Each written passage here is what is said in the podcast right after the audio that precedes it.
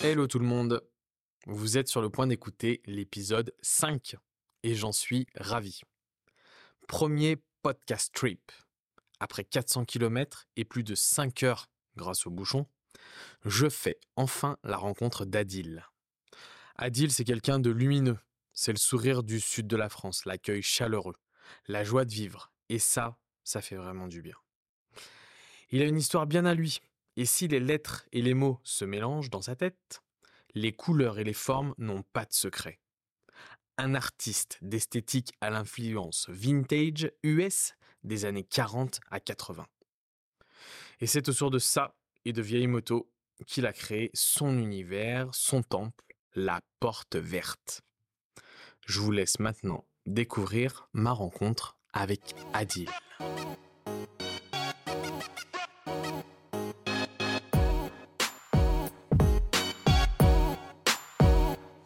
Tout le monde, bienvenue. Bonjour à tous. Bienvenue pour cet épisode euh, numéro 5. Un épisode un petit peu particulier pour moi. Je suis super content de l'enregistrer parce que c'est mon premier euh, podcast trip. C'est-à-dire que je suis parti loin de chez moi pour rencontrer Adil. Bonjour Adil. Salut, enchanté tout le monde. Moi c'est Adil, du coup, Adil Cafasso. Voilà, donc bien, je suis super content que tu sois sur le podcast. Euh, Merci de, de m'avoir convié, hein, du coup. bah ouais, Et invité, on peut dire que c'est une invitation. c'est ça, c'est une invitation. Trois, trois petites choses importantes pour moi du coup euh, sur ce podcast. La première, c'est que du coup, bah comme je vous disais, j'ai bougé de chez moi. La deuxième, Il est venu, il est venu jusqu'ici dans le golfe de Saint-Tropez. exactement. Bon, ça c'est plutôt agréable. Ouais, c'est plutôt pas mal. Deuxième, c'est que j'ai découvert un univers incroyable que je regardais euh, via les réseaux sociaux. Et quand euh, je suis rentré dans le shop, je, je me suis tout de suite senti dans un univers qui me parle et que j'ai beaucoup kiffé. Et troisième chose, c'est, on commence normalement pas forcément par, euh, par les remerciements, mais, euh, mais je, je remercie Adil euh, pour son accueil ultra chaleureux parce que je suis venu avec ma petite famille forcément et du coup ultra chaleureux et on, on, on se sent et je me suis senti tout de suite très à l'aise avec lui ça fait partie de, de ces personnes où, où voilà on, on est content de faire leur connaissance Ça fait partie de moi aussi l'accueil. Je t'avoue Voilà. que j'ai pas forcé. Hein. Ouais. j'ai pas forcé et, euh, Donc comme d'habitude, on va euh, on va découvrir euh, Adil, qui est-il, euh, comment la moto est arrivée euh, dans ta vie, et puis ensuite on va parler de ce magnifique endroit où on est aujourd'hui. hein. vous verrez pour ceux qui regardent sur YouTube, on enregistre dans le store, c'est assez cool. Donc ensuite on parlera de, de tout ça, cette petite aventure de la porte verte, du coup. tout à fait. Comment comment tu l'as créé, pourquoi? Et comment toute cette aventure s'est lancée. Donc on va commencer par toi et je vais te laisser parler parce que j'ai déjà beaucoup parlé Yes. et je vais euh, te laisser nous raconter euh, comment la moto est arrivée dans ta vie. Alors la moto, j'ai commencé tard. Elle est venue sur le tard la moto. Quand j'étais plus jeune, euh, donc je, je suis grandi dans une famille très modeste, simple. Euh, on n'avait pas les moyens de, j'avais pas les moyens d'avoir la petite moto à 14 ans, euh, la petite motocross aussi, euh, c'était compliqué. Hein. Tout le monde les avait autour de moi, moi je pouvais pas trop l'avoir. Euh, donc je prenais celle des copains, on allait rouler un petit peu dans les collines. Parce qu'ici le magasin se situe dans le plan de la tour euh, dans le golfe de Saint-Tropez, mais on est entouré de collines en fait, on est vraiment dans un petit village. Donc tout le monde roulait un peu en motocross. Donc ça c'est vraiment le premier visuel que j'ai eu sur la moto. Je trouvais ça cool, mais c'était pas non plus un truc qui me faisait triper, tu vois. Voilà, donc euh, je jouais à la play sur des motos de, sur des jeux de moto, mais c'était pas la motocross, le free, le freestyle et tout, c'était pas mon univers. Tu vois ce que je veux dire? Ok. donc, euh, ça me faisait kiffer d'avoir un engin à deux roues, une liberté, euh, la sensation de, de, de ride, de glisse, en quelque sorte. Parce que quand on est sur deux roues, c'est complètement un- une autre chose quand on est sur trois ou sur quatre. Donc ça, ça me faisait vraiment kiffer. Et derrière, en fait, à partir de, de 17 ans, 16 ans et demi, 17 ans, j'avais un, un, un ami d'enfance euh, qui, le papa, roulait toujours en bécane ancienne, old school, et toujours très stylé, tu vois, vraiment pimpé en mode, euh, en mode Steve McQueen. Et, et quand je l'ai vu arriver avec des vieilles triomphes, des petits Harley Chopper, euh, des bobbers un peu cool et tout, je me suis dit, mais, mais c'est ça en fait. C'est ça, tu vois. Ça, ça résonne. Là, là, ça résonne bien. Coup de foudre. Et ouais, complet. Et il y a un mélange vraiment. euh, moi, ce qui m- ce qui m'intéresse, j'adore le mélange. Je suis un mélange déjà à la base. Euh, et, et- et en fait, euh, le mélange m'intéresse vraiment beaucoup. De par le métissage. Parce que, De par le métissage, oui. voilà. De par le métissage. Les gens vont pas comprendre. Ouais, c'est vrai. De par le métissage de mon père et ma mère. euh, mon père français-suisse, ma mère euh, Mauritanie-Maroc. Voilà, c'est vraiment un, un mélange de couleurs. Et euh, de style aussi, parce que mon père très casual, très simple. Ma mère euh, très stylée, euh, pointe de la mode. Mais euh, voilà, donc un mélange. Et, et la bécane, voilà, j'ai vu, j'ai vu le père de mon pote rouler avec tous ces trucs-là et je me suis dit, tiens, pourquoi pas, pourquoi pas moi aussi, en fait, tester et me faire ma propre bécane avec mes mains. Parce que j'ai toujours été très manuel depuis petit, pas scolaire, mais très manuel et, et créatif. Voilà, donc, euh, donc j'ai travaillé pendant, pendant une saison euh, sur, en tant que plagiste. Donc euh, voilà, mon père me posait à la plage le matin avant de bosser à 6h30 je faisais ma journée de plage et après je l'attendais en fait je l'attendais pour qu'il finisse le boulot vers vers 19h 20h et j'ai bossé comme un fou pendant toute cette saison avec un seul et, même objectif du début jusqu'à la fin. C'était de, récolter un maximum de de- d'oseille en fait pour me payer ma première bécane que j'avais en visu et, et à la base je voulais partir sur une moto ancienne mais pour une première comme j'avais pas l'atelier, j'avais pas tout ce qu'il fallait, les connaissances, etc. pour pouvoir l'entretenir moi-même de mes mains, je suis quand même parti sur une moto un peu néo-rétro, donc une assez récente. Donc je suis parti sur un petit 2,5 qui était euh, très bien parce que euh, je voulais pas un truc trop puissant, je suis quelqu'un de très assez raisonnable, donc je suis pas parti sur un truc euh, super puissant, incroyable d'un coup, non, je voulais un truc raisonné, raisonnable et accessible financièrement également. Forcément. Donc j'ai pris ça, une petite 2,5 euh, en mono, très cool. Et, et je me suis fait un délire dessus. Donc j'ai commencé par ça. Et je me suis fait tout moi-même, à l'arrache complet, au début. Forcément, quand on commence, c'était il y a 10 ans maintenant. J'ai tout fait à l'arrache. Et déjà, d'une, je voulais pas qu'elle dorme dehors. Donc je me suis renseigné un petit peu partout. Où est-ce que je pouvais trouver, pas loin de chez moi, un petit endroit pour caler ma brelle contre un mur déjà, tu vois, ou béquiller dans, dans- au chaud, quoi. Donc j'ai demandé à, à- une élève de mon grand-père qui était artiste peintre, qui donnait des cours, pardon, qui donnait des cours de peinture dans le village et partout ailleurs, à la- l'ancienne mairesse du village, si elle pouvait éventuellement me trouver un petit endroit pour mettre ma moto, garer ma moto. Donc elle m'a dit oui, bah écoute, j'ai j'ai une grange, tu peux mettre si tu veux ta bécane dans ce coin-là. Et à partir du moment où j'ai eu ce petit coin, qui faisait, je sais pas moi, euh, 4 mètres carrés à peu près. Ouais, 3-4 mètres carrés, juste pour rentrer la moto et pouvoir tourner autour, quoi. Ben, je me suis dit, putain, je suis bien là et tout, je suis dans mon endroit. Donc j'ai mis un petit tréteau avec euh, une planche de bois pour faire une table. J'ai calé une rallonge qui était euh, loin pour mettre un peu d'élec, une petite lampe, machin. Et là, j'ai commencé à bricoler un peu ma brelle. Et je me suis fait ma propre moto qui me ressemblait Tout de suite. tout de suite, ouais. Pour expliquer pour les gens euh, qui n'ont pas forcément le, le, le visu, euh, le plan de la tour, donc où est situé euh, le, le shop d'Adil et où Adil a passé toute sa Ouais, vie, toute ma vie, ouais, c'est exactement. un tout petit village. Ouais, tout Donc, petit village, ouais. Tout le monde se connaît. Tout le monde se connaît. Donc c'est assez simple pour Adil d'aller voir la mairesse Ouais, c'est ça. et de discuter avec elle. On n'est pas sur, euh, sur un délire de Lyon, de, Ouais, tout à fait, ouais. d'une- tout à ou même d'une ville moyenne, mais c'est vrai, vraiment un petit village. C'est vrai, ouais. C'est vrai. C'est très cosy. Est-ce So que, cozy. est-ce que dans, euh, est-ce que tu avais passé ton permis du coup? J'ai passé mon permis, ouais, exactement. Avant J'ai passé euh, mon permis avant le permis voiture. En fait. T'as passé ton moto. Ah ouais. J'ai passé d'abord le permis moto et dans la foulée, j'ai enchaîné sur le permis voiture. Ok. Voilà, parce que je me le suis payé aussi le permis. Donc euh, je voulais vraiment pouvoir payer d'abord l'essentiel, le permis moto. Il faut savoir qu'ici, on est quand même dans une région où il y a 300 jours de soleil par an. Donc euh, la voiture, euh, c'est cool pour faire des longues distances. Mais étant jeune, j'avais pas nécess- la nécessité de faire des longues distances. Donc je me suis dit, la moto, c'est très bien. Ok. Je vais bouger en bécane, c'est cool. Le souvenir du permis facile? Euh, souvenir du permis, euh, pas évident. Pas évident. Le plateau, euh, un, peu, un peu chiant quand même, le plateau. Le lent?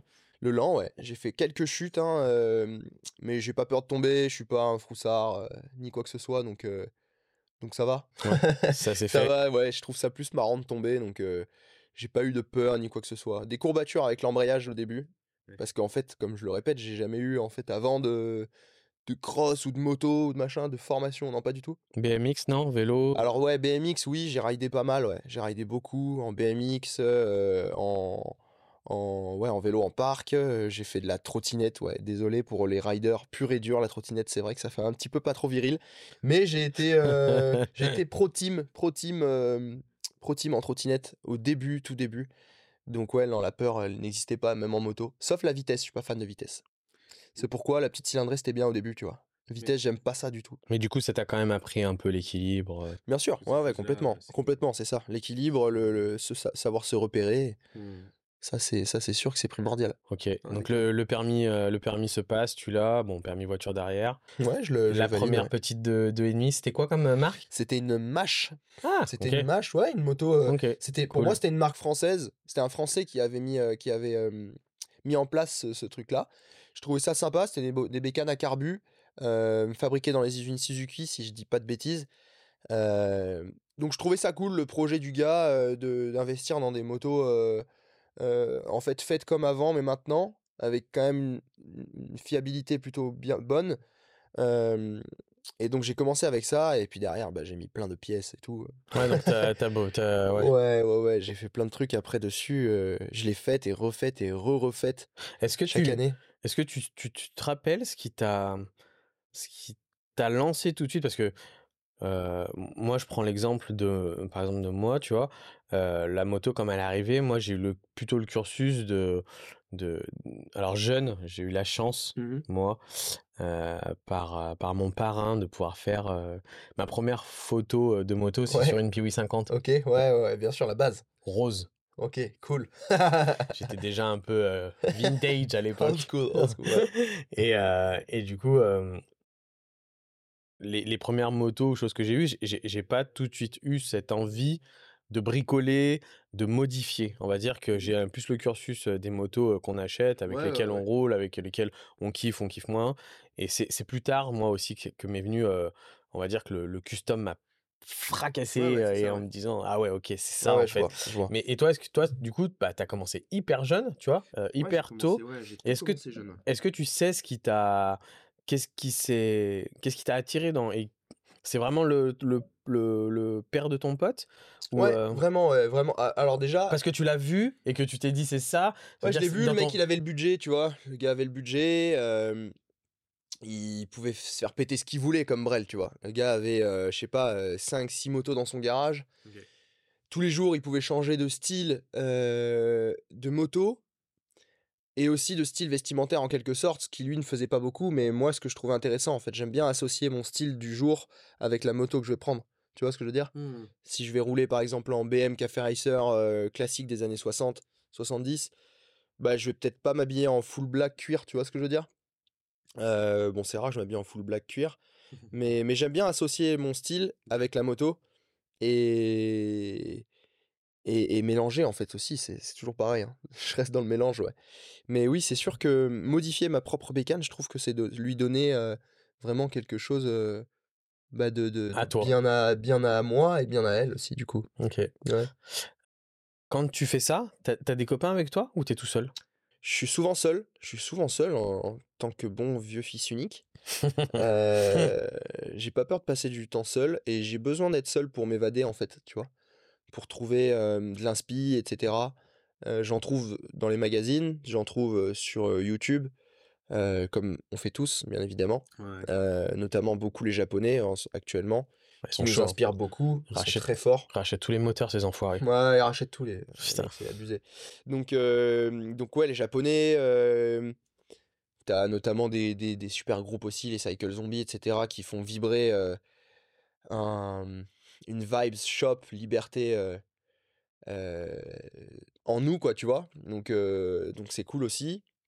Et voilà, c'est vraiment l'inspi de tout. Je suis pas buté borné que sur un truc. Je suis pas que Harley. Oui, j'en ai, j'en ai plusieurs des Harley, c'est clair, de tout style. euh, mais je vais pas être buté, buté Harley, tu vois. Ok. C'est Hmm. jamais de la vie. J'aime bien avoir tout. J'ai de tout en moto. Et, et c'est ça que je trouve cool. C'est ça que je trouve cool. C'est pouvoir euh, avoir plusieurs, euh, bah, plusieurs styles et connaître un petit peu de tout aussi. C'est important. Derrière, Après cette euh, deux et demi, comment ça se passe Après Les cette motos deux et demi, euh, alors déjà le, le- le problème de la place, parce que je voulais pas faire dormir mes motos dehors. Ouais. Ici, on est vraiment euh, dans le village, euh, ça craint pas du tout, tu vois. C'est pas Ouais. comme tu me disais à Lyon où tu gardes ta moto dehors, c'est chaud, tu dors pas bien, tu transpires. Mm. Ici, tu gardes ta moto dehors, tu ne transpires pas, pas de problème. À part les pigeons qui peuvent envoyer des, des chiasses dessus, il a pas de Mm. souci, tu vois. donc, euh, donc ouais, ma première moto. Une fois que j'ai eu cette euh, première moto, euh, bah, je me suis fait plein de, j'ai fait pas mal de routes, j'ai bien borné et tout avec, c'était cool. Je me suis fait des petites frayeurs aussi, des petites sorties de route, tu vois. Je peux jamais tomber, mais voilà. Je me suis dit 250, c'est bien pour commencer, mon grand. Euh, et derrière, qu'est-ce que j'ai acheté comme autre moto derrière? Hein. Ah ouais, derrière, j'ai acheté un, un Kawasaki VN800. Ok. Ouais, j'ai acheté un Kawasaki VN800 euh, parce que j'avais pas les moyens d'acheter une Harley au début. Parce qu'une Harley, c'est cher. hein. Voilà. Mm, Euh, donc j'ai bossé, j'ai fait une deuxième saison du coup. Ouais. Et en fait, je me suis dit, tiens, et si à chaque fois que je faisais une saison et que j'avais la, la possibilité, je m'achetais une moto, en fait, différente. Pour me récompenser, en fait, de- d'avoir travaillé, de trimer, tu vois. Trop bien. Donc euh, je me suis dit voilà. Donc j'ai bossé, j'ai- je suis tombé sur cette moto, c'était un, un VN800 euh, monté un peu en bobber déjà euh, avec une base saine. Faut savoir que je fais pas de mécanique moi sur les motos. Euh, Que de l'esthétique. je fais vraiment que je suis, je suis designer en fait dans la moto, on va dire. Je fais vraiment que la partie esthétique. Euh, c'est là où je vais pouvoir euh, d'une m'évader artistiquement dessus. Et, et voilà, je peux aussi éventuellement travailler dans la boutique, dans l'atelier, sur une moto en termes de design et accueillir des clients en même temps. Si je travaillais sur de la méca en même temps que j'accueillais des clients, plus ce serait pas possible, tu vois. Ouais, Je, m'en foutrais partout, je serais dégueulasse, c'est pas Ouais, possible, tu vois. ouais.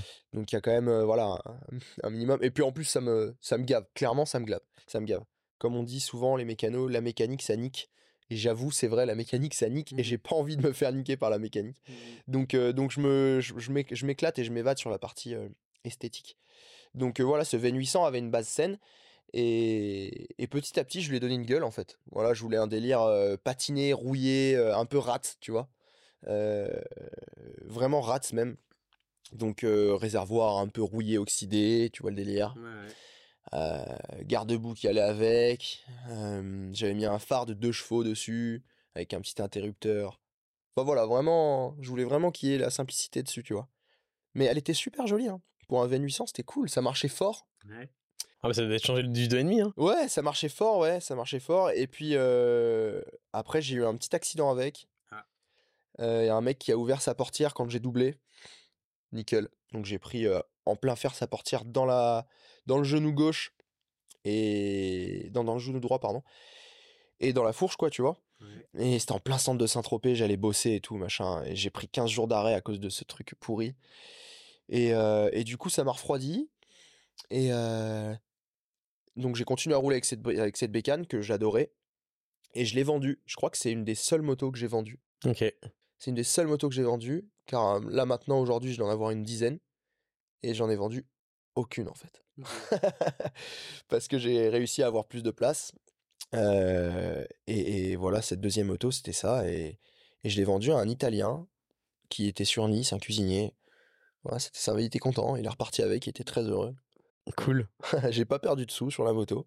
Très important, ça, je trouve. Ouais, De pas perdre trop de sous euh, sur un investissement en moto. c'est sûr. C'est pas toujours évident. C'est pas évident, ouais, c'est pas évident. Donc euh, je l'ai revendu un petit peu plus cher que ce que je l'ai acheté, ce qui m'a permis de faire une, euh, une culbute et derrière partir sur le projet de m'acheter une Harley. Ah.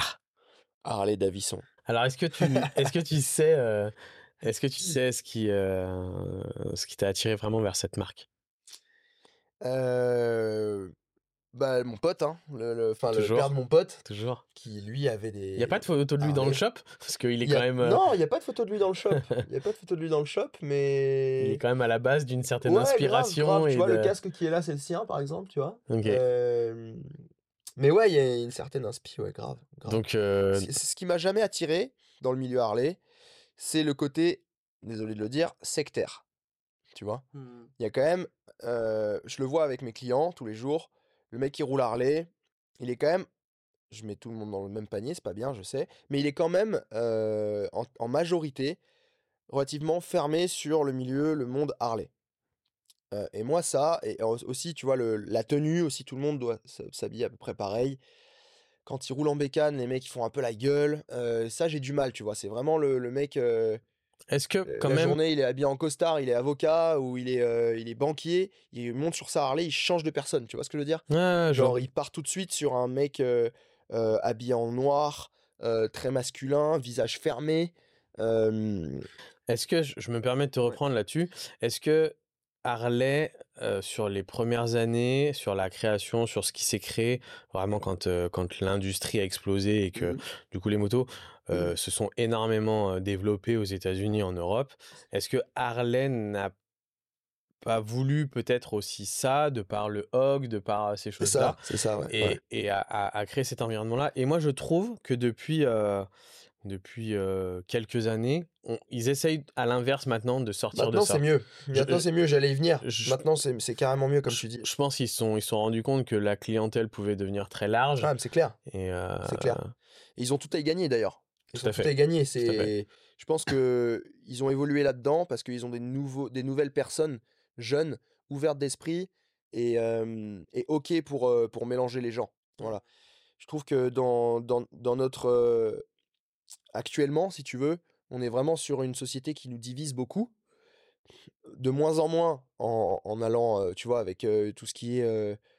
Enfin, il y a des nou- nouvelles le transgenres. Enfin, tu vois, c'est ça. Il y a tout qui se mélange maintenant et ça devient normal. C'est limite abusif des fois. Mais, mais voilà, maintenant on a besoin et on a tous envie de mélange et ça c'est cool. Mais à un moment donné, c'est vrai qu'on était vraiment sur de la division. Ah ouais, je et suis le milieu avec. Harley, Je suis d'accord avec pour une personne black comme moi, déjà rien que ça, euh, c'était compliqué de rentrer, tu vois. Ah ça m'étonne pas. Compliqué d'être euh, crédibilisé, d'être euh, reconnu comme personne cool qui roule en brel, comme tout le monde. Un black qui roule en shop, il y en a pas énorme, tu vois. Et Bah, je pense que c'est comme ça qu'on s'est un peu. ouais, c'est un peu comme ça qu'on s'est ouais, Checké. croisés. C'est ça, exact, ouais, de ouf. On s'est vu, on a fait Hey, hey, my man. je ne suis pas seul. je sais ça. Et, euh, et tu vois, même dans le milieu ici, des gens que je connaissais, euh, qui sont dans le blaze Harley, euh, moto ancienne Harley, tu vois, pas, voilà. Ben, j'étais un petit jeune, j'avais à peine 18 piges, tu vois. Et, et quand euh, je leur ai dit, ouais, je vais acheter une Harley, ben, tu vois, c'était un peu bizarre en mode, ils m'ont regardé chelou, tu sais. Johnny Hallyday, le, Ouais. le truc euh, débile. Ouais, rien à voir, tu vois, Ouais. ce que je veux dire. Et, et, et après, bah, au final, ça passe, tu vois. Au final, ça passe. Maintenant, bah, maintenant que j'ai la boutique, que la boutique est connue, que les gens viennent, machin, tout ça, bah, ils sont contents de venir me rencontrer, mais au début, c'était un peu réticent, tu vois. Ouais. C'était un peu Et puis, réticent. et puis le vintage, euh, tout ce qui est ancien qui est redevenu à la mode, le, le- custom qui s'est, euh, qui je pense était une toute petite niche dans le milieu du deux roues, après une ampleur Une ampleur monstre. énorme. J'espère qu'elle va rester monstre, d'ailleurs. Aujourd'hui, euh, on voit euh, des. Je pense que ça a commencé par des mecs comme toi qui bricolaient dans une grange un peu partout dans le monde. Et, et aujourd'hui, ces mecs-là euh, vendent des motos à 40, 50, Bien sûr, 60, bien sûr. 80 Quand 000 tu vois euros. qu'il y a pas longtemps, là, je sais pas si c'était aux US ou au Japon ou je sais pas. Il y a un knuckle, un knucklehead qui a été vendu, je crois, 230 000 euros, je crois. Full stock d'origine et tout. euh, je crois qu'il a un 47, enfin magnifique. 230. Oh les gars, Mmh, tu vois le délire? Mmh. Enfin, tout s'enflamme. Ouais. Tout, pr- tout prend feu. En termes de prix, en termes de. de- Enfin voilà, euh, tout s'enflamme. T'as aussi, aussi, je trouve, euh, t'as plusieurs catégories dans le, dans le Harley business, dans le Harley style aussi. Euh, t'as vraiment le puriste old school qui parle et qui va vraiment prôner uniquement euh, la moto euh, Harley old school. Genre le mec, tu. Si, si, si t'as si t'as un Evo, si, même si t'as un shovel, t'es une merde. Tu vois ce que je veux dire? Ouais, c'est touring, T'es une merde. blouson en cuir noir. Voilà, c'est ça. Euh, donc, tu as cette catégorie-là de mecs qui, parlent, qui, qui roulent en latte, euh, pan et, et, et- et knuckle, qui va vraiment prôner le, le haut du panier de, de la Harley old school, ce que moi j'adore, bien évidemment. J'ai pas encore les moyens, j'ai pas eu encore les moyens de me faire péter un, pan ou un knuckle, ou euh, voilà. On rêve tous de ça, hein, bien évidemment. Mais tu as ceux qui, voilà, ils divisent à cause de ça, alors qu'en fait, il peut très bien avoir des gars. euh, euh, super stylés qui roulent en, en Sportster, tu vois, de, de, de 98 ou un truc comme ça, qui ont un super aura, super style, mais il est pas dans le pan, il a pas, il a pas les motos qui va. Donc, le gars, on le met de côté, tu vois. On le slice sur le côté parce qu'il a pas la bécane euh, que que toi t'aimes, donc hop, il est mis de côté. Il est divisé. Ça, c'est con. Après, t'as les mecs qui roulent. euh, euh, comment ça s'appelle en ce moment Tout le monde roule avec ça. Tu sais, guidon haut, bulle. Club style. Le club style. Le mec qui roule en, en club style, pareil, lui, il va être dans sa bulle. euh, voilà. Et je trouve ça dommage, ça sectorise un petit peu, alors que c'est la même marque, la même moto, ça sectorise un petit peu. Voilà, moi je trouve ça un petit peu dommage. Euh. Après, je pense que c'est à l'image de la société d'aujourd'hui. Enfin, Ouais, ça, je c'est- pense, Ça, ouais. c'est un grand débat, on va pas en Ouais, parler ouais. aujourd'hui. Parce, Non, non, qu'on- ouais, c'est. parce que- c'est- parce que les gens s'en foutent, et puis voilà. Ouais, ouais, c'est clair. Mais je pense qu'il faut toujours faire rentrer dans une case, quoi. Ouais, grave. Donc, grave. euh, moi, j'accueille tout le monde pareil, tu vois. C'est comme si moi, là, il y a un mec qui arrive en club style. Je vais lui dire, euh, enfin, je le considère pas. Et derrière, t'as un mec qui, roule, qui arrive en knuckle. Ouah, d'un coup, tu sais, je vais, là, je vais, je vais être saucé, je vais parler que de lui, euh, je vais mettre tout le monde à côté. Non, en fait, pas du tout. Tout le monde est au même niveau. euh. Malheureusement, euh, en termes de d'oseille et de budget, non, mais on est tous au même niveau. On est tous passionnés de moto. Après, on peut regarder le, le tableau de l'autre côté et puis se dire, et moi, c'est ce que j'ai, c'est que c'est que d'un autre côté, euh, c'est extraordinaire. Alors moi, moi, les gens commencent à, à comprendre aussi que je suis comme toi. Ouais. Je suis très fan de cette marque. et quand je regarde le tableau de l'autre côté, quand on est dans le contact avec les gens, je suis d'accord avec toi. Des fois, c'est chiant parce qu'on peut être jugé ou catalogué. Alors que moi, j'aime les touring, euh, le pan de 47 euh, ou même euh, les club style. euh, c'est pas impossible que j'en fasse un aussi, un de ces quatre. grave, non, mais c'est cool. Et de l'autre côté, tu vois, du tableau, je me dis, c'est incroyable que cette marque, elle arrive à rassembler autant de personnes. Bien sûr. C'est-à-dire des groupes euh, via le HOG, par exemple, euh, de, de gens qui ont des motos qui sont assez chères, qui ont un certain âge et qui sont. euh, Voilà, il va y avoir les 120 ans d'Harley à Budapest. Ouais. Les choses qui s'organisent et les gens qu'il va y avoir, ils m'ont mis en première page d'ailleurs. c'est de- incroyable. Ah ouais? Ils m'ont mis en première page d'accueil pour réserver les tickets. Incroyable. Une photo qui date d'il y a 10 ans, mec. Ils l'ont ressorti, c'était à Grimaud. Ils ont sorti cette photo et genre je suis en premier placardé dessus. J'ai fait mais comment c'est possible? Magnifique. Très bizarre, ouais. C'est cool. bizarre. Et tu leur as pas demandé d'écrire la porte verte en bas? Bah non, ça aurait pu. Hein. Dommage, j'avais pas le petit t-shirt, tu vois.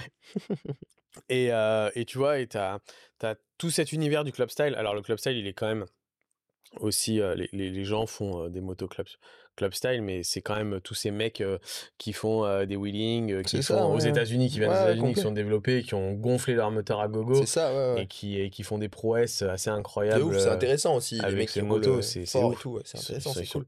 complètement barjots, disons-le. mais euh, mais Ouais, c'est ouf, c'est ouf. Ouais, c'est bien. Et de l'autre côté, tu as tout cet univers qui te parle, qui me parle et qui parle à plein d'autres. Euh, vieux moteur. euh, Ouais, tu cruises. T'es là pour ça, cruiser avec ça, tu... Exactement. tu roules pas comme un exactement. débile. C'est ça. C'était là pour euh, la liberté. euh, C'est ça. on c'est a- ça. on n'a pas toujours les, euh, les codes, les bons codes vestimentaires. Donc moi, comme je dis toujours, je, je suis conscient de ce que je fais, mais je ne, non, je, je ne demanderai jamais à personne de faire la même chose. Mais, euh, mais voilà, mais par contre, sur, sur les, les motos et sur euh, les vieux moteurs et sur euh, le fait de la personnalisation, moi, mon shop, ben, pour l'instant, c'est un Evo, donc c'est pareil, tu vois, je, je- je- j'espère pouvoir m'acheter euh, un, un- je, pense que je passerai d'abord par un petit chocho et puis après un pan si je peux.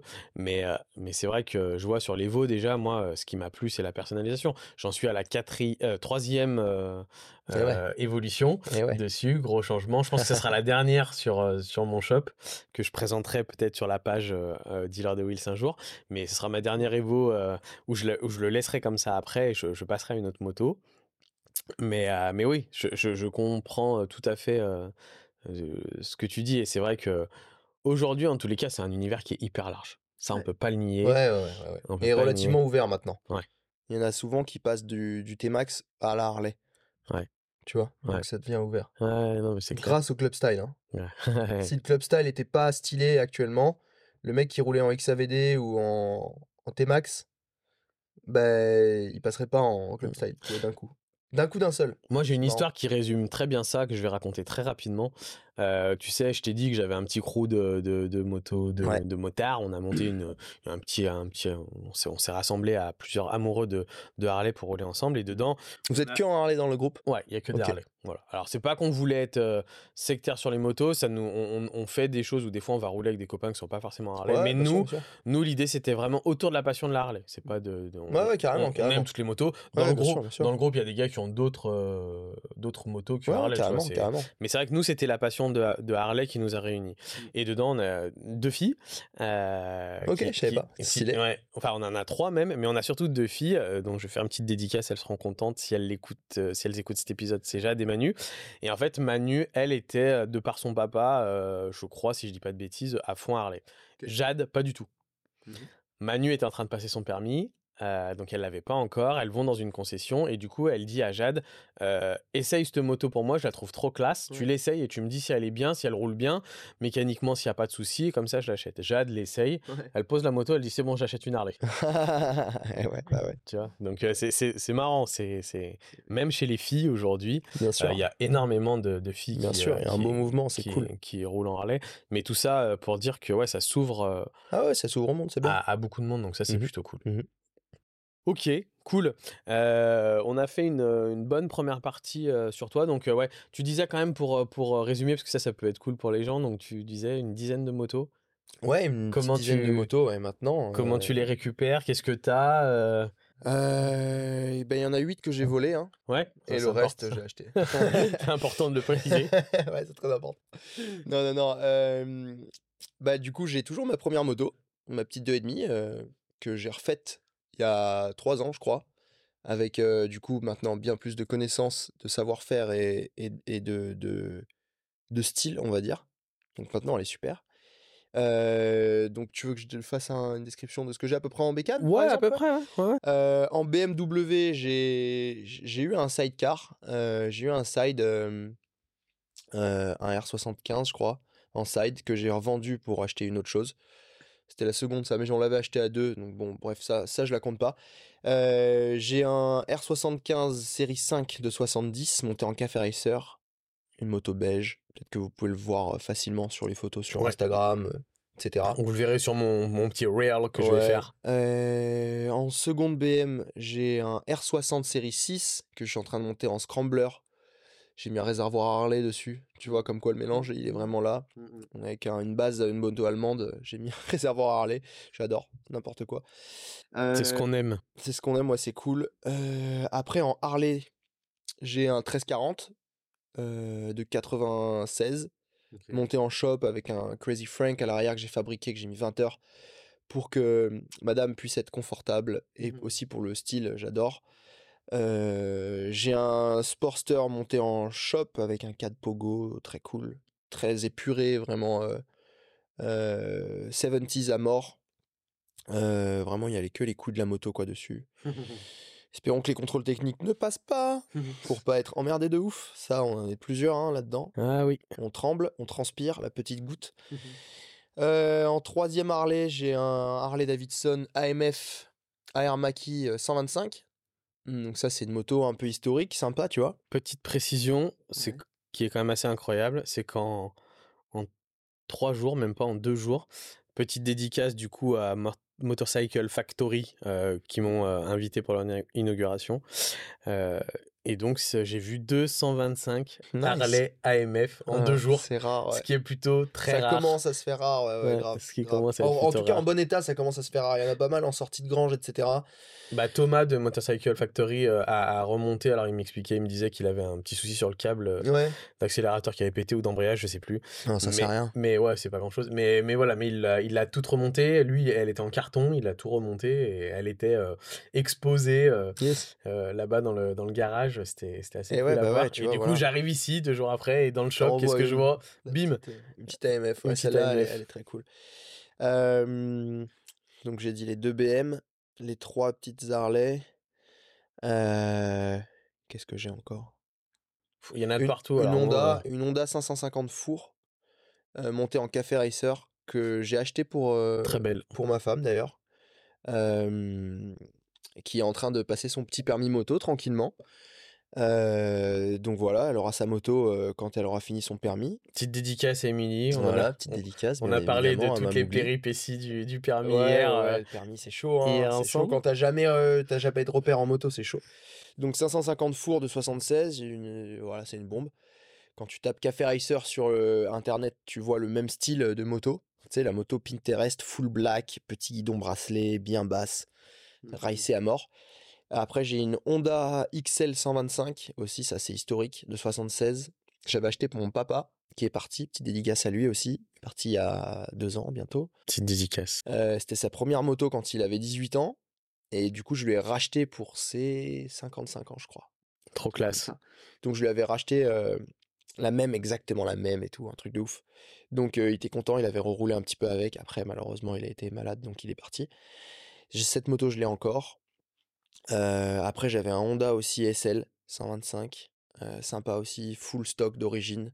Vraiment la moto euh, de postier de l'époque. Euh, et voilà, je crois. hein. Je crois que j'ai fait le tour. hein. C'est bien, hein, c'est une belle collection. Ah oui, j'ai cool. un sidecar aussi euh, actuellement que j'ai acheté il y a pas longtemps. J'ai vu dehors là. Ouais, un sidecar euh, Shangyang, je crois que ça se dit comme ça, c'est chinois.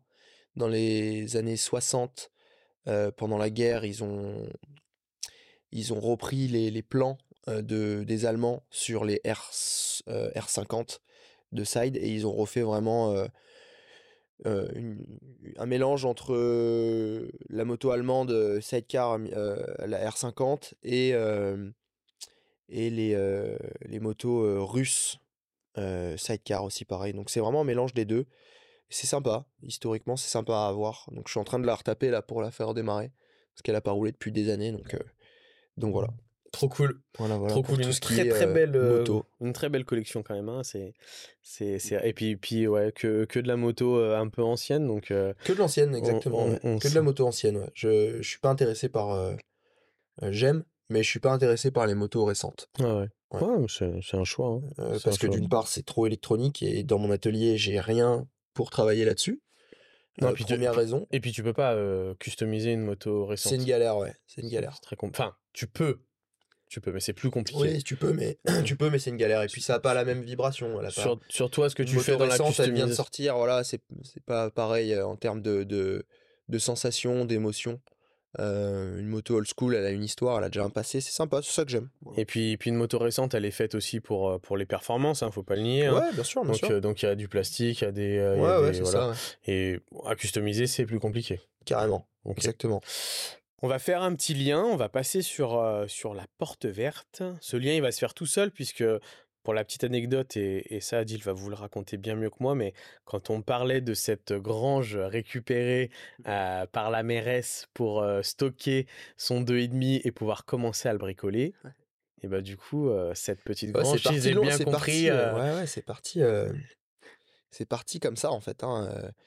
Donc j'avais vraiment, euh, j'ai eu l'opportunité de pouvoir louer ce petit morceau de, de, de, enfin louer.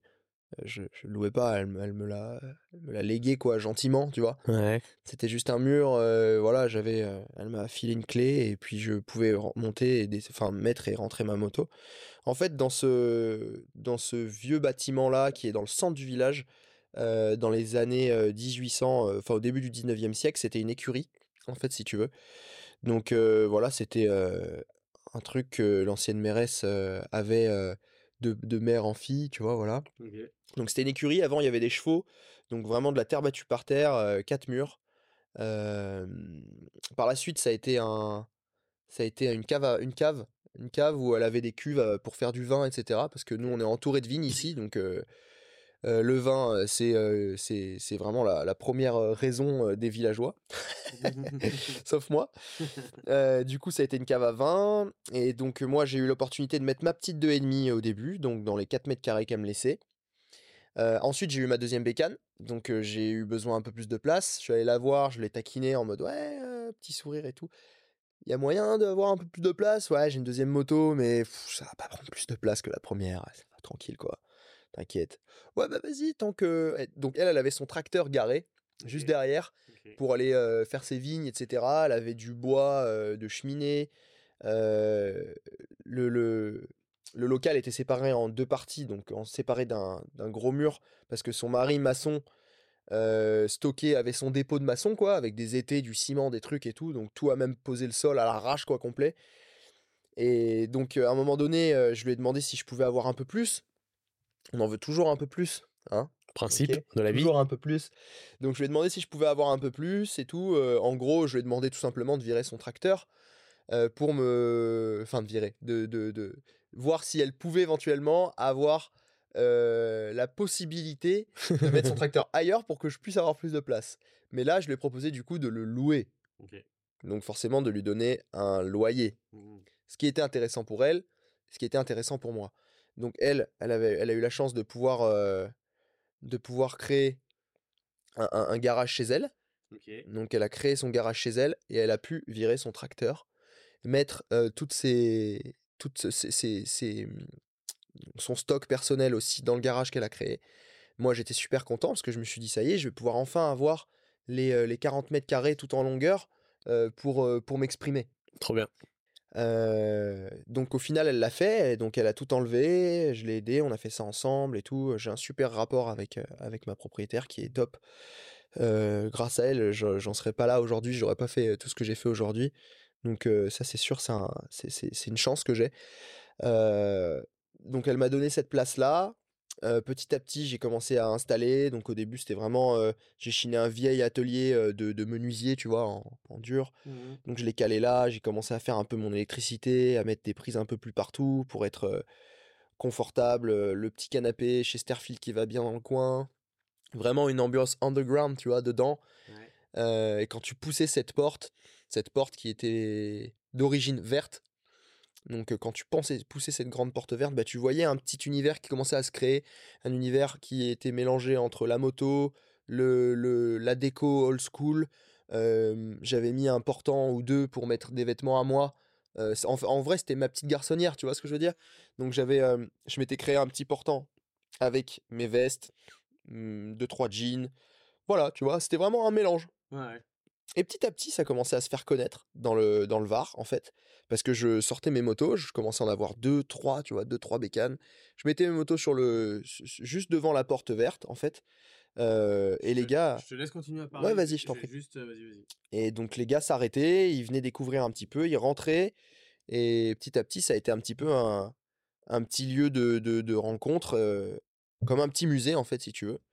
Euh, et de là, euh, bah, petit à petit, euh, il commençait à y avoir plus de monde, plus en plus de monde qui venait s'intéresser à ça.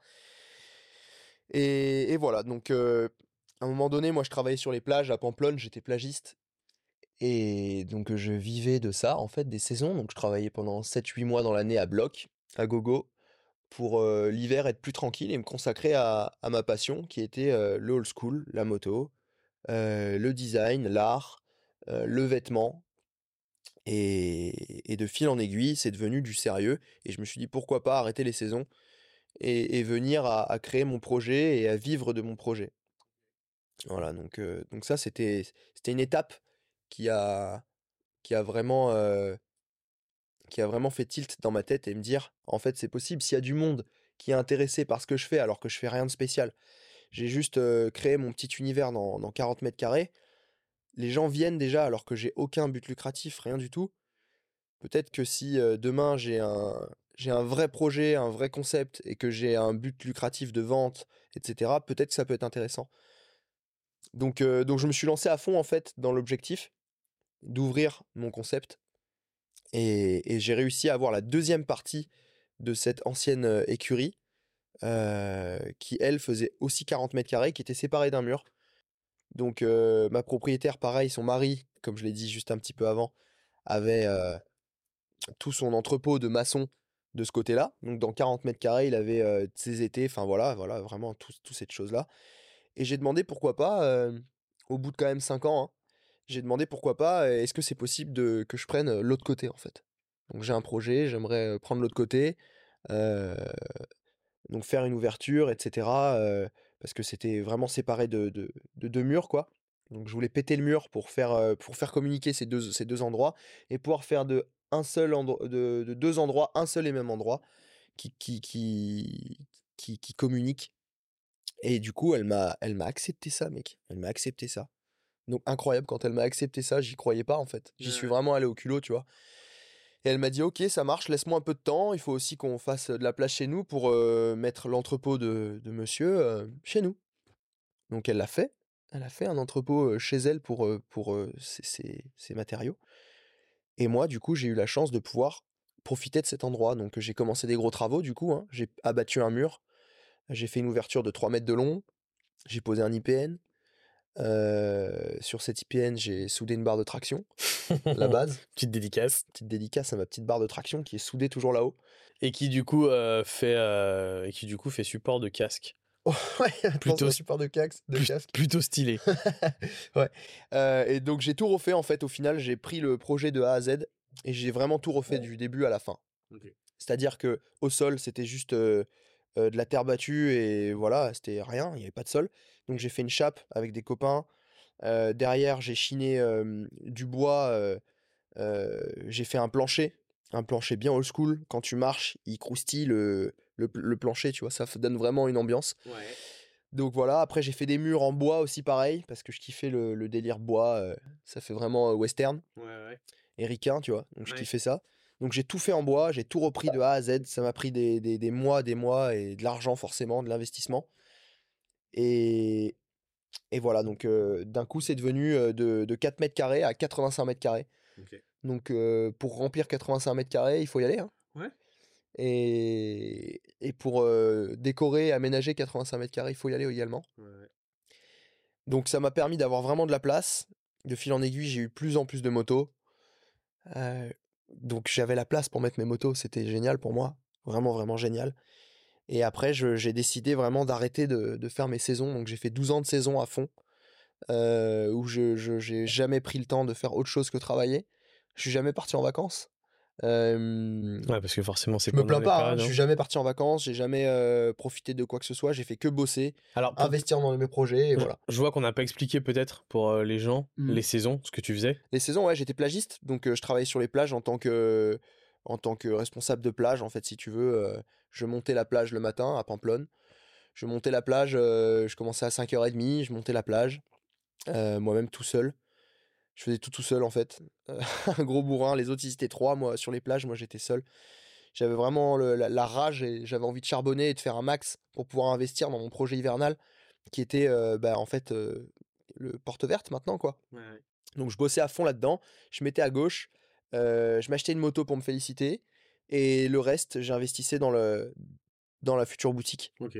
Voilà, donc tu, te, tu, te rappelles à quel moment tu as eu ce, déclic de la boutique? Tu t'es dit parce que euh. pour, expliquer quand même à côté, sur, sur, l'univers, donc on, l'a compris par rapport aux motos mmh que tu aimais créer parce que tu as ce, côté artiste, mais tu l'as aussi eu aussi quand même un petit peu parce que tu es mannequin, faut le dire aussi. Je suis modèle, modèle, modèle et comédien, ouais. Ouais, je, travaille, donc je travaille dans la mode en fait, clairement. Hein. donc c'est tout un univers qui se. Ouais, c'est un univers. Après, mannequin, je, mannequin je le fais parce que j'ai l'opportunité de, j'ai eu l'opportunité de le faire jeune. Parce que t'es Merci papa, merci maman. Parce que t'es beau gosse.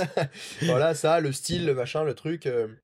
Donc, euh, donc ça, voilà, je le fais euh, financièrement. En fait, ça me permet de réinvestir cet argent-là dans les projets concrets. Parce que le mannequinat, bon, c'est c'est pas un projet que moi j'ai monté, si tu veux. Mmh. c'est des marques qui me contactent pour travailler pour eux parce que j'ai la gueule, j'ai le style, j'ai le look.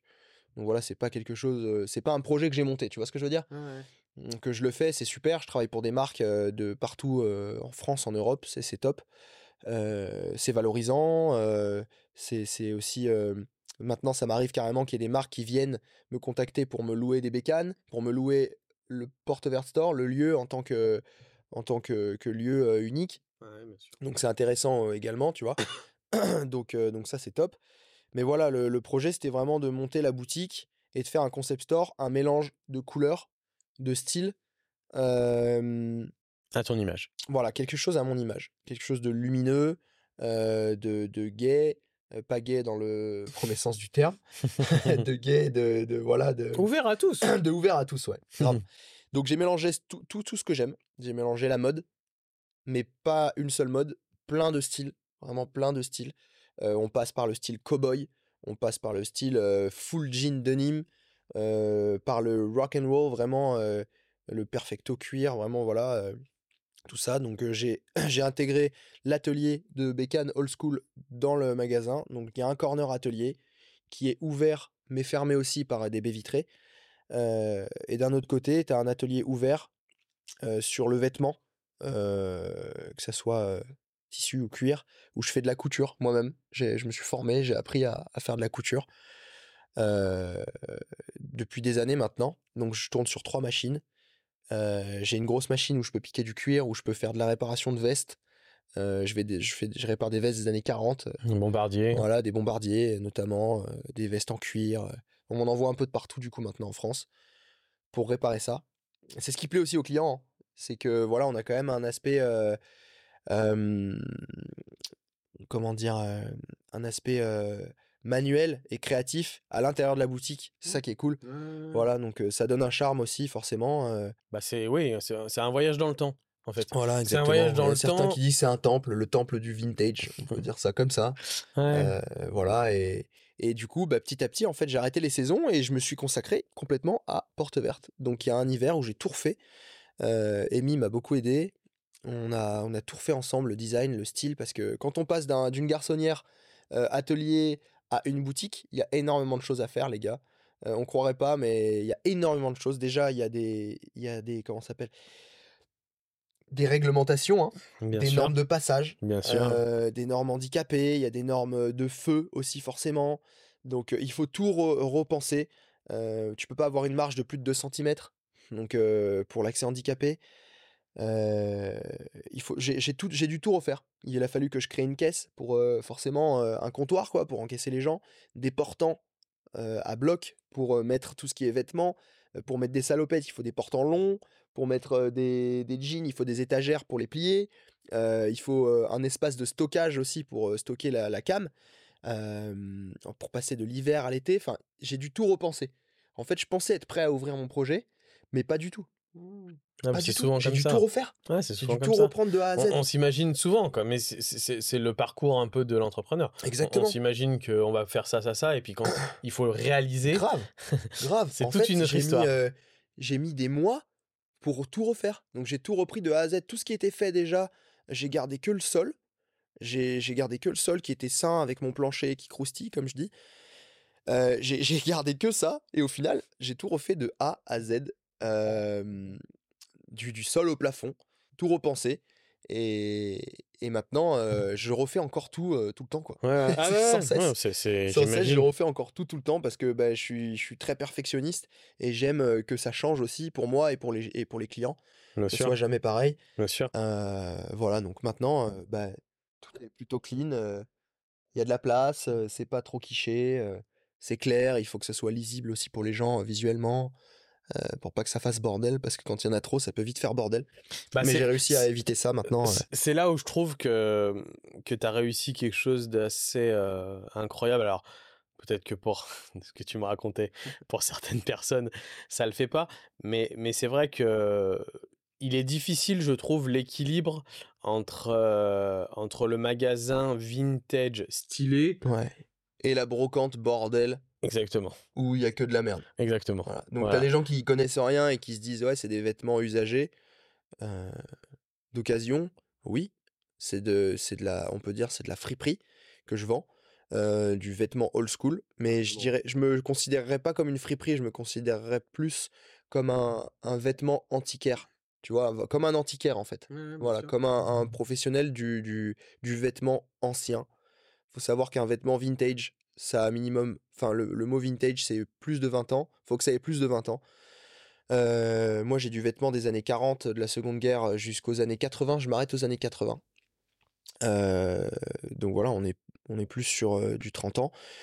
Et voilà, un vêtement vintage, derrière, je dois faire beaucoup de, de- je dois, je dois expliquer aux gens ce que c'est un vêtement vintage. Un vêtement, un vêtement old school, euh, c'est, il a plus rien à, pr- à prouver par rapport à sa durabilité, déjà, d'une part, parce que s'il est là et qu'il a 50 ans le vêtement et qu'il est euh, en, en, parfait, en, en parfait état, c'est qu'il a plus rien à prouver du, par rapport à sa durabilité, sa solidité. Euh, Enfin, il, a, il a passé plein de choses, le vêtement, il est encore là, robuste, prêt à, à donner des, des années encore à d'autres personnes. Et c'est que du vêtement de marque, du Levi's, du Wrangler, enfin vraiment de tout quoi. Tout est rangé par, euh, par catégorie. Il y a un côté workwear où je vais avoir du bleu de travail euh, en dead stock. Le dead stock c'est c'est le, un vêtement qui n'a jamais eu de propriétaire, mais qui est très ancien. Euh, voilà. Euh, donc derrière tu vas avoir un, un corner où tu vas avoir du nylon ou du nylon, des vestes en des vestes de, de, de sport US. Euh, des jerseys de, de NBA parce que je suis fan de NBA, de basket, j'ai joué toute ma vie. Euh, donc voilà, c'est vraiment tout est tout est, est bien structuré. C'est pour ça que ça ressemble vraiment à une boutique aujourd'hui et qu'on se trompe pas entre euh, brocante bordel et magasin. Mmh. Et ça, je suis quand même fier parce que c'était très compliqué. Ouais. C'était très compliqué de passer d'un- d'une garçonnière où j'étais mon dépôt ou voilà à un magasin reconnu maintenant en tant que magasin concept store. Et quand les gens rentrent, ils arrivent à se situer dans la boutique et à ne pas se perdre. Et voilà, ça c'est ça c'est important. Et malgré tout, ça fait 80 mètres carrés, tu m'as dit? 85 mètres carrés. Ouais, ouais. 85 mètres En carrés. plus du jardin attenant au magasin, il y a un jardin, un petit garden privé où l'été euh, je m'en sers pour euh, Exposé de trois. exposer encore plus de choses. euh, voilà. Mmh. Et donc je disais, malgré tout, tu vois, je suis venu trois fois, ben, je suis venu tous les jours depuis qu'on est arrivé en séjour. Et à chaque fois, je découvre de nouvelles choses, c'est-à-dire que c'est tellement euh, un petit musée aussi sur la décoration surtout. Et ça, euh, ça, enfin moi, je, en- personnellement, en tous les cas, j'adore. J'adore euh, me regarder à des endroits et dire, ah, j'avais pas vu qu'il y avait ça. Enfin, Et ouais. non, ça c'est franchement une franche réussite, bravo, vraiment bravo, Merci. parce que je pense que comme tu dis, comme tu as expliqué que le passer en magasin c'était pas simple, je pense que créer un univers n'est pas simple. On Ah non, peut pas, pas simple, ouais. juste euh, avoir euh, et, et, et, et quand on te connaît en plus, cet univers te ressemble. Donc le, le combo est, est, est vraiment réussi. Donc félicitations. Merci mec. Euh, explique peut-être quand même euh, pour les gens comment tu, tu récupères ta cam? Je trouve que c'est intéressant. Bien sûr, bien sûr, c'est intéressant. Euh, faut savoir que quand on est dans la friperie, euh, en fait, il y a deux solutions. Donc, tu as la première solution qui s'appelle le picking. Donc, en fait, premièrement, tu as des fournisseurs français, des grossistes, tout simplement, hein, comme dans d'autres choses, des grossistes qui, eux, euh, s'occupent d'amener la cam euh, d'un endroit à un autre. Donc, ça peut être euh, de, des US, euh, de, il y a plusieurs euh, stocks là-bas, des grosses usines qui, eux, trient en fait le vêtement par marque, par, euh, par, par style, etc. Et ils les envoient donc en France, ça peut être aux US, ça peut être aussi en Inde, euh, il y en a un petit peu de partout, mais c'est que du vêtement trié, retrié, classifié, etc. Donc ces étrangers, les, le- les entreprises françaises les amènent en France dans leurs gros dépôts, ils trient à nouveau. Donc ils font, ils font vraiment un gros gros travail de, de, de tri. Et ils font que ça toute la journée les gars. Ils sont vraiment dans leur entrepôt avec des, des, des, des, des balles, des sacs énormes euh, de vêtements euh, pré-triés. Ils retrient le pré-triage. Enfin c'est vraiment un truc de ouf à voir. Quand, la première fois que j'ai été chez un de mes fournisseurs, je suis resté bouche bée comme ça. J'ai fait mais comment ils s'y retrouvent dans tout ça?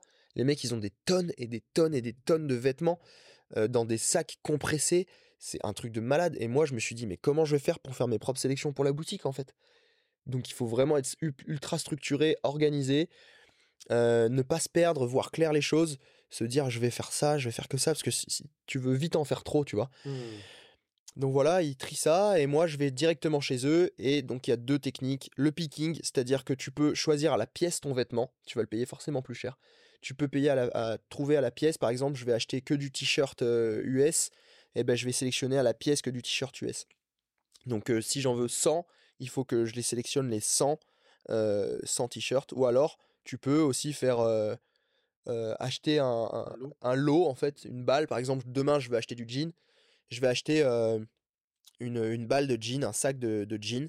Je vais pas avoir la visu, la visu sur ce sac. Le fournisseur va pas me donner l'autorisation de voir ce qu'il y a dans le sac. Par contre, je vais l'acheter un peu moins cher, mais il va y avoir du déchet. Voilà. On dit qu'un bon fripier, euh, c'est jeté. Euh, il peut y avoir jusqu'à 30% euh, Ah ouais, de, quand même. de- ouais, il peut y avoir jusqu'à 30% de perte sur un sac quand tu achètes comme ça. Moi, euh, je ne fonctionne pas comme ça. Je fais, je travaille au picking, c'est-à-dire que je prends la pièce parce que d'une part, dans la boutique, malgré c'est 85 mètres carrés, j'ai pas la place de d'entreposer beaucoup de marchandises et j'ai pas envie de jeter également. Voilà. Donc euh, je travaille vraiment sur euh, de la sélection euh, pure et dure euh, Unité, à la pièce. euh, ouais, à la Ouais, pièce. je Ok. travaille à la pièce. Et quand je rentre, bah forcément, il y a des vêtements, je, le- je, je les lave, je les repasse, je les répare. Des fois, il manque des boutons, il peut y avoir des accros. C'est pour ça que j'ai l'atelier de couture dans la boutique, où euh, je travaille beaucoup de mes mains euh, sur, euh, sur les, les vêtements. Euh, des fois, ils sont déchirés de trop, donc euh, je fais un patchwork avec euh, un tissu cool. Euh, voilà, donc comment ça se passe euh, Est-ce que tu as le- déjà, le- Est-ce que tu as des gens qui, te, qui viennent te ramener des vêtements aussi? Particuliers en Euh, direct Oui, il y en a énormément, il y en a énormément, mais je refuse parce que c'est pas le, c'est pas le, c'est pas le process en fait. C'est Hmm. pas le process. Il y a Vinted pour ça? Euh, ouais, exactement. Pour ça, il y a Vinted, il y a des plateformes euh, déjà toutes faites. Euh, non, je le fais pas. Je, je- ça m'arrive de faire du dépôt-vente sur des belles pièces antiques, tu vois. Genre le mec qui... euh, ça m'arrive par exemple encore la semaine dernière, il y a une dame qui est venue, elle m'a dit, voilà, mon mari euh, a travaillé dans le, dans le... a été militaire euh, euh, très longtemps. il a, il a un bombardier de la Seconde Guerre. Est-ce que ça vous intéresse? Je lui ai dit oui, clairement. Tu vois, la pièce, elle a une âme, elle a une histoire, elle est, elle est unique, tu vois, elle a, elle a vécu, et c'est une pièce des années 40, euh, c'est c'est magnifique, tu vois. Donc là, oui, la dame vient avec sa pièce, en général, elle est défoncée. Moi, je lui rachète. Voilà, déjà, donc d'une part, elle, elle est contente, parce qu'elle traîne plus dans son placard à mourir pour rien. Moi, je la rachète, je la, je la remets en, en état, et derrière, je peux ou la revendre ou la collectionner. Parce que forcément, je collectionne aussi le vêtement, comme euh, les motos, comme euh, les access, les décos. Je collectionne aussi le vêtement, forcément. Forcément. Trop cool. Forcément. Sur la partie atelier moto, du coup, euh, là, je vois qu'il y a, qu'il y a une petite Harley. euh, Ouais, là, il y a une, y a une cours. Harley, donc euh, ouais, ouais, actuellement, oui, une Harley qui n'est pas la mienne, qui a un client à Baptiste, qui lui aussi travaille sur les plages, mais qui est passionné de délire old school, moto, style, etc.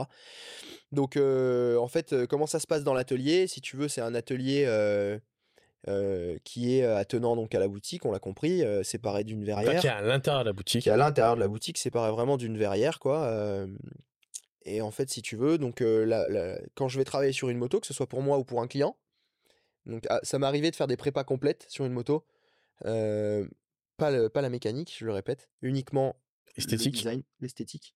Donc je traverse la moto tout le long de la boutique pour arriver dans l'atelier. Et une fois que je suis dans l'atelier, eh bien, où j'ai carte blanche au niveau du client, euh, donc je vais travailler par rapport à son budget, son style, etc. Je lui dis voilà, je vais partir sur ça, ça, ça, parce qu'en général, le client, il vient, mais il n'a pas d'inspi. Euh, donc il compte sur moi, sur mon inspi et mon, mon- ma créativité.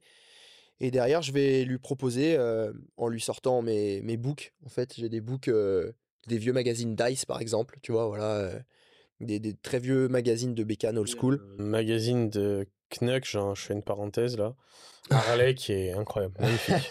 Là-bas, tu l'as en visible. ouais, magnifique. Donc voilà, j'ai beaucoup de documentation sur de la moto où je peux prendre en inspiration euh, des pièces, des confections qui ont déjà été faites, les refaire au- à mon goût et au goût du client.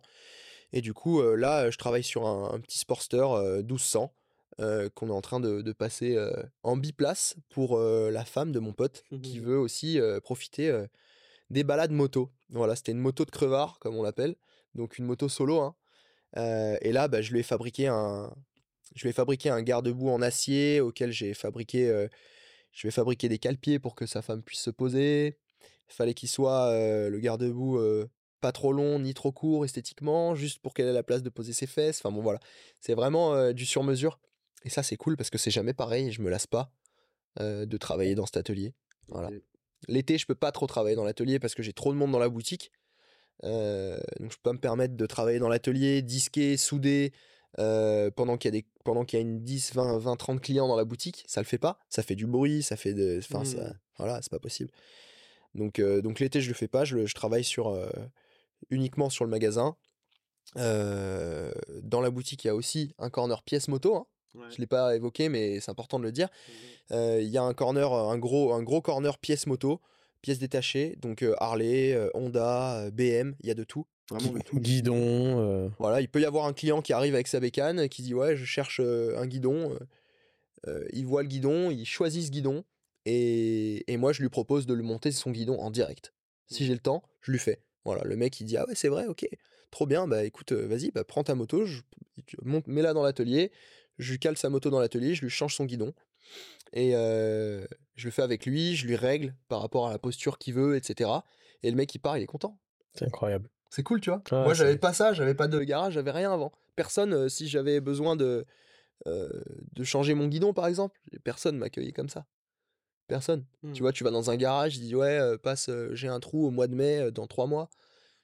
Enfin, tu vois, ou alors Mais tu vas Harley, il te prend 150 euros de l'heure, tu vois, pour changer un guidon. Moi, un guidon, je le change en 10, en 10 minutes, tu vois. Donc bon, le gars, il a pas forcément les moyens. Euh, moi, je suis passé par là, je sais ce que c'est. Il a pas les moyens, il a pas l'accès à un atelier, à des outils. Ça coûte cher tout ça. Moi, j'ai mis plus de 10 ans à m'équiper, à faire mon atelier avec tous les outils qu'il faut. Donc maintenant, j'ai la chance euh, d'avoir tout ça. Donc euh, ça fait plaisir de, de, de partager avec les autres, quoi. Bah, de toute façon, je pense que l'entrepreneuriat, c'est souvent des gens, enfin, pas, pas que, hein, pas- je parle pas de la tech, mais, mais souvent, c'est des gens qui ont fait et qui, euh, qui ont réussi eux-mêmes l'expérience, qui, ont, qui sont du coup formés par, euh, par ce- ce- cette vie qu'ils ont eue à un moment et qui, du coup, retransmettent ce service-là partage. Le partage, c'est important. à d'autres personnes. ouais. le partage, la gentillesse, euh, le...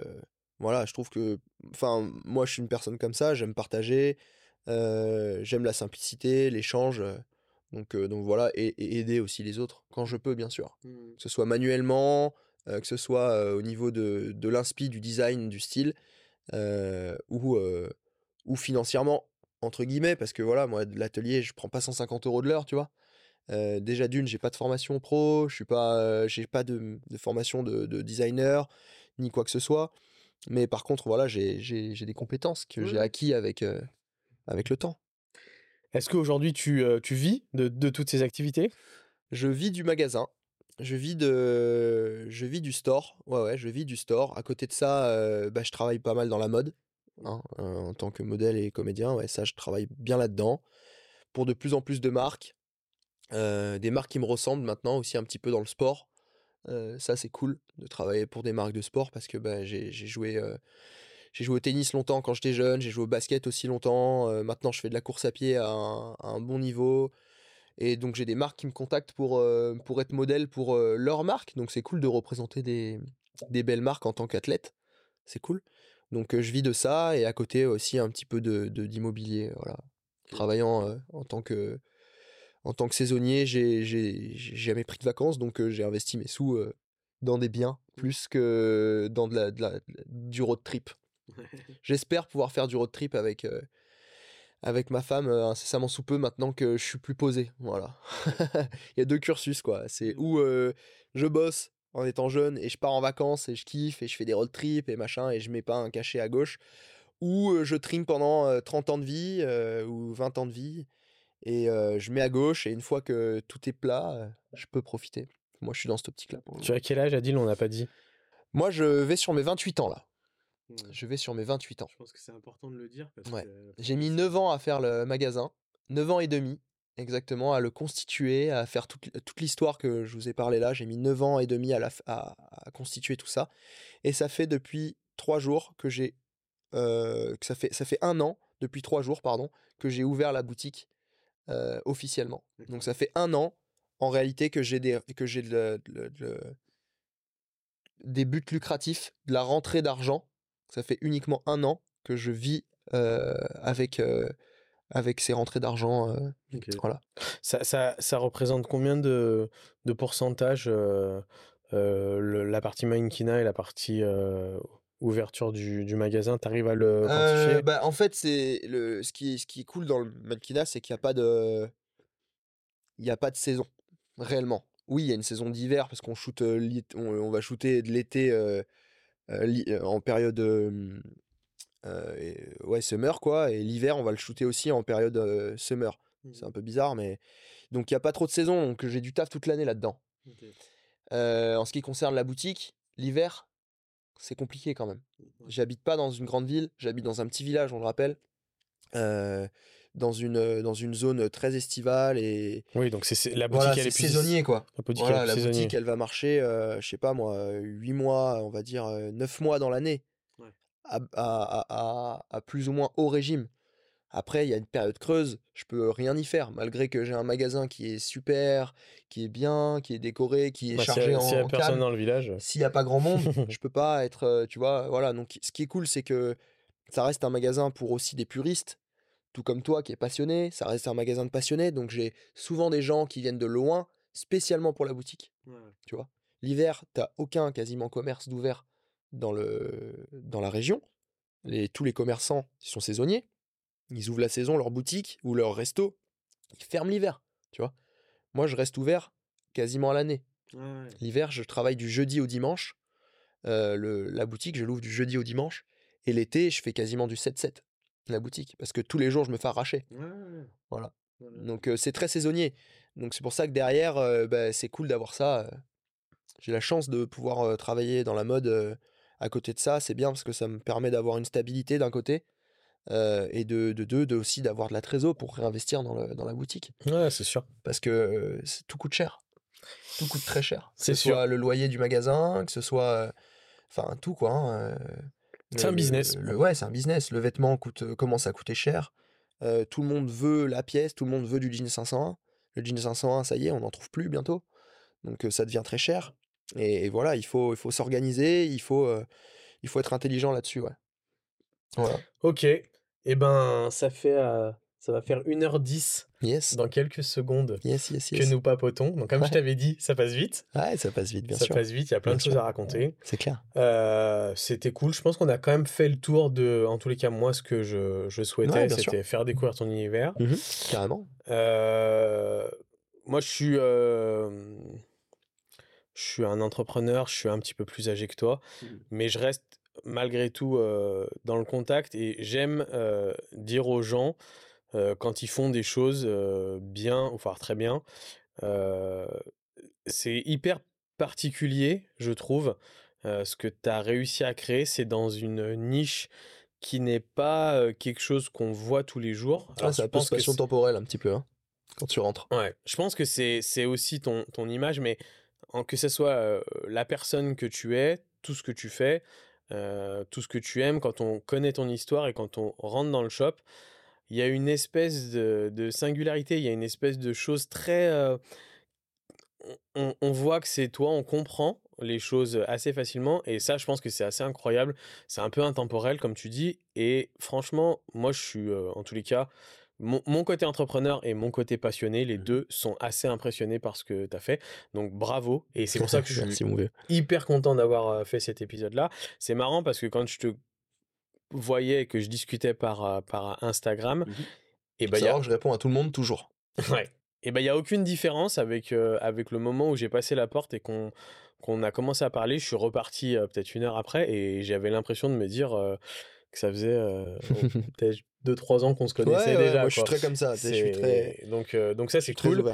Et, et, voilà. Moi, je vais pas non plus te, te, jeter des roses au visage, mais, mais bravo. En tous les cas, bravo pour, pour l'esprit moto, pour le shop, tout. J'invite toute personne vraiment qui se dirige Provence-Alpes, Côte d'Azur, direction Sainte-Maxime, Grimaud, Saint-Trope et tout, à faire le détour par le plan de la tour. La porte verte, vous la trouverez assez facilement. Le village est assez petit, puis aujourd'hui avec tout. Venir, passer, vous verrez, rencontrer Adil déjà, et si c'est ouvert, il sera là, Bien papoter avec lui et, et, vraiment faire un tour dans la boutique, c'est assez extraordinaire. Il a sa gamme de vêtements dont je suis habillé aujourd'hui, ouais, plutôt magnifique.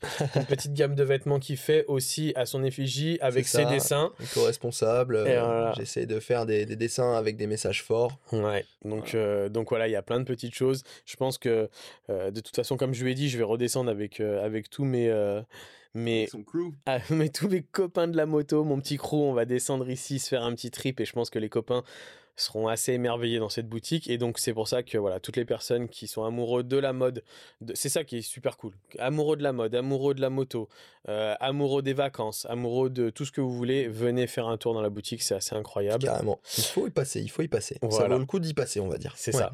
Et puis, et puis euh, je pense qu'aujourd'hui, euh, enfin, en tous les cas, de mon côté, c'était une belle rencontre et une belle découverte. Et je pense qu'on sera forcément amené à se, mmh se revoir. Ah bah donc, c'est certain, c'est certain. J'espère que vous, tu as passé un bon moment déjà. Bien sûr. Ah bah ouais, sûr, ouais, carrément, carrément. Ça fait plaisir de, partager un truc qui part de rien, tu vois.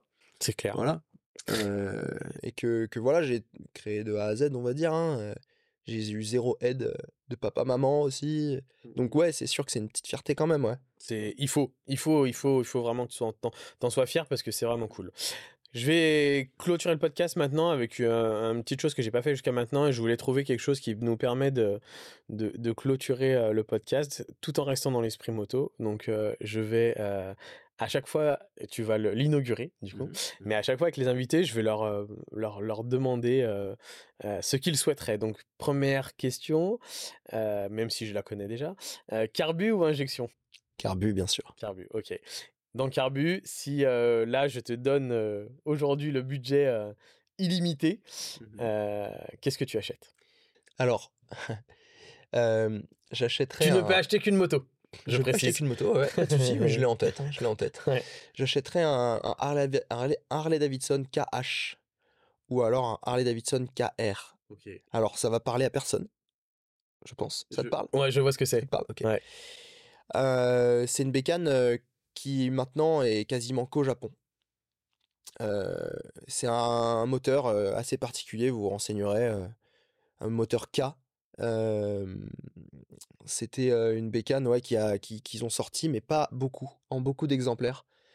Et au salon de la moto à Lyon, là où on s'est rencontrés la première fois, il y avait une Harley Davidson KR montée en flat track. Mais c'était un truc de ouf, elle était exceptionnelle. Ou sinon, il y a le modèle de Elvis Presley, qui était le, le KH, euh, qui je trouve est somptueux. Bien plus beau qu'un pan ou un knuckle encore. Ça se négocie à quel prix, ça, tu sais? 20, entre 20 et 25. Ok. Ah oui. Si un jour je fais péter une old school, ça sera pas un pan, ça sera pas un shovel, ça sera pas un latte, ça sera pas un knuckle, ça sera un K, Ok. un moteur K, Ok. K ou KH, Ça se trouve ou encore? KR. Ça se trouve parce que j'ai les contacts, parce que je connais du monde, Ok. Mais si tu connais personne, ça se trouve pas. Ouais, c'est difficile. tu trouves pas sur le bon coin. Non, tu trouves pas du tout sur le bon coin, Ok. Cool. nulle part. Eh ben écoute, j'espère euh, que tu réaliseras ce, Ouais, ce beau projet. j'espère. Ouais, carrément. Je l'ai en Euh, visu, je l'ai en visu. Je sais ouais. où il est, je sais à qui il l'est, Ouais. et je sais à qui je pourrais l'acheter. Ok, donc le chemin, euh, le chemin est tracé. Ouais, ouais, ouais, ouais, bien sûr. Super. Merci beaucoup Adil Au plaisir, mon gars. de tout ce partage, de toute cette belle histoire. C'était vraiment cool. fait plaisir. J'espère que ça plaira en tout cas, et j'espère que, que toi, euh, de ton côté, euh, ça te fera de la bonne audience. Ben, j'en suis sûr. On n'a pas endormi les gens avec ça, et que derrière, il y aura des, des petites répercussions également. hein. Ben, c'est tout ce que je souhaite. Donc, euh, n'hésitez pas euh, à passer à la porte verte au plan de la tour. Et euh, je te fais un petit check. Et Of je te dis à très bientôt. Merci à tous pour l'écoute. Et à très bientôt. Bye bye. Salut